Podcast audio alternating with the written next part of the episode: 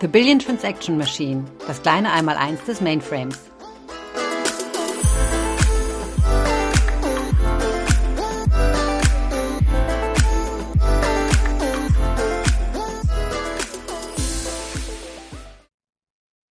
Hallo und herzlich willkommen zu einer weiteren Folge von The Billion Transaction Machine. Ich bin heute mal wieder hier mit dem Martin. Hi Martin. Moin Annalisa, schön wieder da zu sein. Ich freue mich total auf die heutige Folge. Und zwar haben wir heute das Thema My Mainframe is my castle. Wie helfen Mainframes beim Thema IT-Sicherheit? Magst du uns mal erklären, wogegen wollen wir uns eigentlich schützen und, ähm, und wo liegen überhaupt Gefahren? Genau, wenn man über den Schutz äh, redet und wenn man jetzt den Mainframe mit einem Castle vergleicht, also einem Schloss, da muss man sich erstmal fragen, ja, wer gefährdet mich denn überhaupt? Wen muss ich denn irgendwie draußen halten oder daran hindern, dass er mir Böses tut. Das sind natürlich erstmal die Angreifer von draußen, die sogenannten Hacker. Die kommen an und versuchen sich irgendwie auf Ressourcen, auf Daten, auf Zugriffsrechte zu äh, stürzen, die sie eigentlich gar nicht haben dürfen, auf die sie keinen Zugriff haben dürfen und machen dann irgendwelche Dinge damit. Aber mindestens genauso ernst zu nehmen äh, ist äh, die Gefahr eines Angriffs von innen. Also ich habe in meinem eigenen Unternehmen Leute, die Zugriffsberechtigung haben auf gewisse Dinge und die wollen mir trotzdem Böses, wollen Dinge tun, die sie nicht dürfen und auch die muss ich natürlich im Zaum halten und im Zweifelsfall abwehren können. Und als letztes gibt es dann natürlich noch die äh, Angreifer, die gar nicht in das Computersystem selber eindringen, sondern einfach nur Daten abgreifen. Wenn die zum Beispiel über irgendwelche Leitungen gehen, dann hören die mit, schneiden die mit und äh, machen Dinge mit den Daten, die ich nicht will. Aber die waren dann eigentlich gar nicht in meinem Rechner. Ist auch sehr schwer überhaupt festzustellen, dass so etwas passiert ist, denn äh, an meinem normalen Datentransfer ist ja nichts Ungewöhnliches passiert. Es hat bloß irgendeiner mitgeschnitten. Dagegen muss ich mich natürlich auch schützen können. Aber wie, wie funktioniert das denn genau? Also, welche architektonischen Dinge hat denn der Mainframe, dass er sich besonders sicher darstellt, vor allem gegenüber anderen Computersystemen und sich vor diesen Gefahren, die du eben aufgezählt hast, schützen kann? Also, da hat der Mainframe einige Dinge zu bieten, auch äh, teilweise bedingt in seiner Historie gegen diese zuletzt erwähnten Angriffe, dass jemand einfach Daten mitschreibt. Dagegen hilft schlicht und einfach Kryptographie. Das machen wir gleich mal. Lass uns erstmal auf die anderen beiden Dinge eingehen. Wie sorge ich dafür, dass nicht irgendjemand sich Berechtigungen erschleicht, die er nicht haben darf? Und äh, da haben wir schon mal den großen Vorteil, dass der Host von Anfang an als Mehrplatzrechnersystem konzipiert war. Dadurch ähm, haben wir nirgendwo in dem Host äh, die Rolle, die alles darf. Das unterscheidet uns deutlich von irgendwelchen äh, Unix und äh, Intel-Systemen, wo wir einen Super-User haben, der die gesamte Hardware, das gesamte Rechnersystem im Zugriff hat und damit im Prinzip machen kann, was er will, wenn er denn erstmal in diese Position erlangt. Sowas gibt es auf dem Mainframe einfach nicht. Äh, das fängt schon bei dem Hypervisor an, also unser Prism, also die, das Stück Microcode, das dafür sorgt, dass die Hardware-Ressourcen, Prozessoren, Speicherplatz, äh, Zugriff auf Kanäle und solche Sachen an die entsprechenden äh, Systeme zugeordnet wird. Das sind die LPAs, unsere logischen Partitionen. Und äh, die sind in der Tat gegeneinander geschützt, schon auf Microcode-Ebene. Ich kann nicht einfach von einer LPA in den Speicherbereich der anderen LPA rübergreifen. Ich kann nicht einfach von außerhalb die Daten in einer LPA lesen, manipulieren oder sonst was damit machen. Ich muss wirklich innerhalb dieser LPA sein, um das zu können. Also ein Angriff von außen, ohne der einfach nur so auf Hardware-Ebene abzielt und nicht in sich Berechtigungen der LPA erschleicht, hat von vornherein verloren. Wenn ich es jetzt tatsächlich geschafft habe, mich in dem in dieser ELPA als User breit zu machen und dort Dinge zu tun, dann gibt es äh, auch dort einige architektonische Dinge, die verhindern, dass es allzu schlimm wird. Unser ZOS, unser Hauptbetriebssystem zum Beispiel, arbeitet, äh, ordnet jedem User eigene Adressräume zu. Und das Betriebssystem selber sorgt dafür, dass ich nicht von einem Adressraum unbefugt in einen anderen reingreifen kann und dort Daten stehlen, manipulieren kann. Und die Zugriffsrechte auf irgendwelche Daten, da haben wir unser, unser RACF, Resource Access und Control Facility heißt das. Also das ist schlicht und einfach der Bestandteil vom Betriebssystem, der dafür sorgt, welcher User was darf, worauf zugreifen darf. Und auch dort gibt es äh, keinen ähm, Master-User, der alles darf. Das ist verteilt im RACF auf mehrere Köpfe, auf mehrere Personen. Und dazu ganz wichtig, und das ist im äh, Hostumfeld sowieso immer ein großes Thema, alles, was gemacht wird, wird aufgezeichnet und kann zurückverfolgt werden.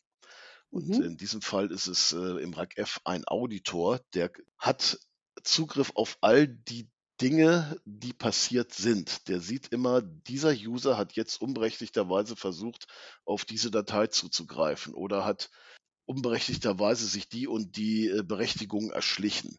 Also selbst wenn etwas passiert, können wir das äh, sehr lückenlos nachvollziehen, von wem es passiert ist und was passiert ist. Du hattest jetzt ja auch ähm, kurz erwähnt und dann eben auf später geschoben, den Begriff Kryptographie. Zum einen so soll der Mainframe ja führend in Kryptographie sein. Vielleicht gehen wir ja mal erstmal einen Schritt zurück und fragen uns, was ist überhaupt Kryptographie? Was kann man sich dann darunter vorstellen? Ja, okay. Kryptographie, äh, da stellt man sich normalerweise darunter vor, dass man Daten verschlüsselt.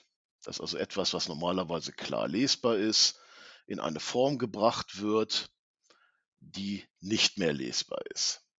Und ähm, zumindest nicht für denjenigen, der nicht äh, die entsprechenden Mittel hat, um diese Daten wieder zu entschlüsseln. Verschlüsselung von Daten äh, funktioniert ja grundsätzlich äh, über Algorithmen. Das sind mathematisch komplizierte Algorithmen. Die gängigsten beruhen auf Primfaktorzerlegungen mit in den letzten Jahren hat sich immer mehr die Elliptic Curve Kryptographie äh, durchgesetzt.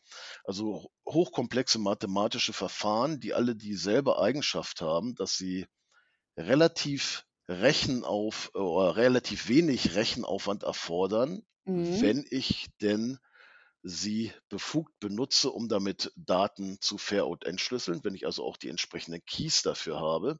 Okay die allerdings sehr, sehr rechenaufwendig sind, wenn ich versuche, Daten unbefugt zu knacken. Also einen, einen verschlüsselten Datenbestand ohne Kenntnis der, des Schlüssels zu entschlüsseln, ist ein ungleich höherer Aufwand und äh, genau darauf äh, basiert eben diese Verschlüsselung. Aber es geht nicht nur um äh, Verschlüsseln von Daten. Kryptographie hat auch noch andere Funktionen. Zum Beispiel das Authentifizieren von Usern. Mhm. Wenn ich mich mit jemandem unterhalte im Internet, muss ich mich auch ausweisen können als derjenige, der ich vorgebe zu sein. Das passiert normalerweise über Zertifikate. Und diese Zertifikate sind von äh, Certification Authorities entsprechend autorisiert, wie der Name Certification Authority schon sagt. Und ein weiterer Bestandteil ist, ähm, dass ich sicherstellen muss, dass Daten, die ich versende, nicht geändert wurden im Übertragungswege. Ich muss also Daten vergleichen können, die ich abgeschickt habe und die angekommen sind. Da muss ich eine Möglichkeit haben, sicherzustellen, dass das dieselben Daten sind. Mhm. Und äh, das sind die sogenannten Hashing-Algorithmen, mit denen ich das mache. Ich sende äh, einen Algorithmus über diese Daten, der produziert einen Hashwert und der wird dann mit der verschlüsselten Nachricht mitgeschickt. Damit ist sichergestellt, nichts verändert worden. Und äh, ein weiterer Punkt ist auch, dass ich, das nennt man Non-Repudiation, ich darf, wenn ich etwas verschickt habe, nicht hinterher behaupten können, dass ich das gar nicht war. Ne? Also, und, da, und diese Dinge sind absolut wesentlich, wenn ich äh, auf elektronischen Wege irgendwelche Verträge abschließen will. Wenn ich also gültige Geschäftsvorgänge übers Netz machen will, dann muss sichergestellt werden, dass ich derjenige bin, der ich vorgebe zu sein, dass das, was ich schicke, nicht verändert worden ist und dass ich nicht hinterher behaupten kann, ich war das gar nicht. Ja, und auf diesem Bereich Kryptographie hat natürlich der Mainframe einiges zu bieten, eigentlich alles, was man braucht. Als erstes haben wir dafür unsere Kryptokarten, die können wir einbauen in den Rechner, wenn der Kunde sie benötigt. Das ist ein offiziell zertifiziertes HSM. HSM, das ist ein Hardware Security Module. Und das ist einfach erforderlich, wenn ich äh, starke Kryptographie machen will mit äh, Secure Keys, also mit Schlüsseln, die gewisse geschützte Bereiche niemals verlassen dürfen. Das wird vor allem im Bankenbereich und in einigen öffentlich-rechtlichen Sektoren erfordert, ja, gefordert und äh, muss dann auch mit entsprechenden unabhängigen, herstellerunabhängigen Zertifikaten belegt werden, dass wir das können. Das haben wir natürlich. Für die Verschlüsselung, die nicht ganz diese hohen Anforderungen hat, haben wir dann einen Co-Prozessor, der sehr, sehr schnell arbeitet. Und auf diesem Co-Prozessor basiert unsere gesamte Pervasive Encryption, diese durchdringende Verschlüsselung, die wir im äh, ZOS machen können. Da geht es erstmal vor allem um Dateiverschlüsselung. Dafür benutzen wir den AES-Algorithmus mit einer Keylänge von 256. Und äh, dieser Co-Prozessor kann dann, also das der genannt CPACF, der Central Processor Assist für Cryptographic Functions, der macht das in einer Geschwindigkeit, die derartig hoch ist, dass man gar nicht mehr merkt als äh, Kunde, ob verschlüsselt wird oder nicht. Also vor einigen Jahren war das Designziel, da haben wir unsere Kunden gefragt, liebe Kunden, wenn wir durchgehend Verschlüsselung äh, machen auf all unseren Daten, wie viel Overhead gegenüber einer unverschlüsselten Verarbeitung würdest du akzeptieren? Die Kinder haben gesagt, ja, so 10 Prozent nehmen wir hin.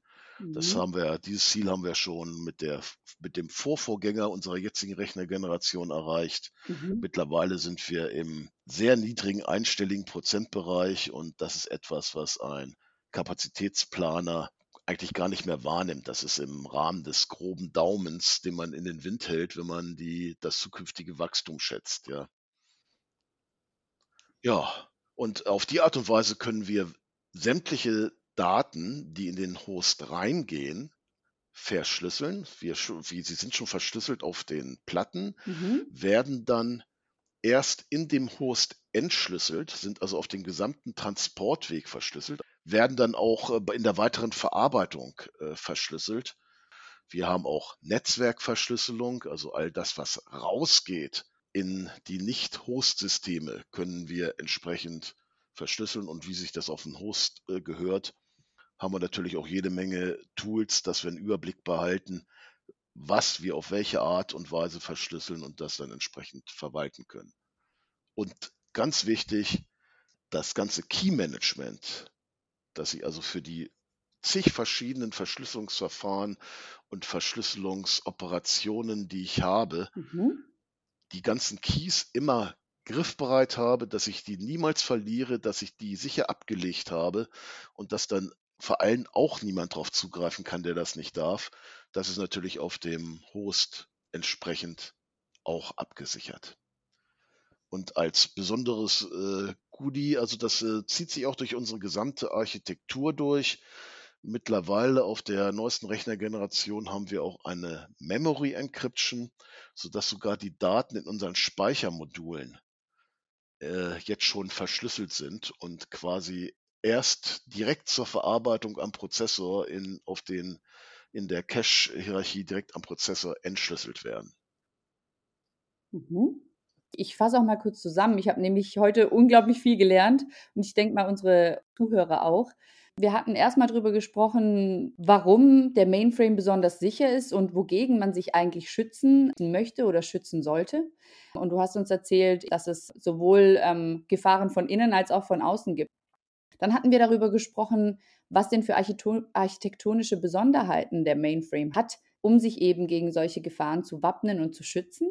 Dann hattest du uns auch erklärt, was überhaupt hinter dem Begriff Kryptographie steckt und inwiefern der Mainframe führend in der Kategorie ist. Ja, und daher, wie gesagt, habe ich super viel gelernt und dafür vielen lieben Dank.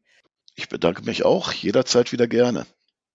Alles klar, dann hören wir uns ja bestimmt noch mal äh, bald, Martin. Mach's gut und bis bald. Ciao. Jo, tschüss.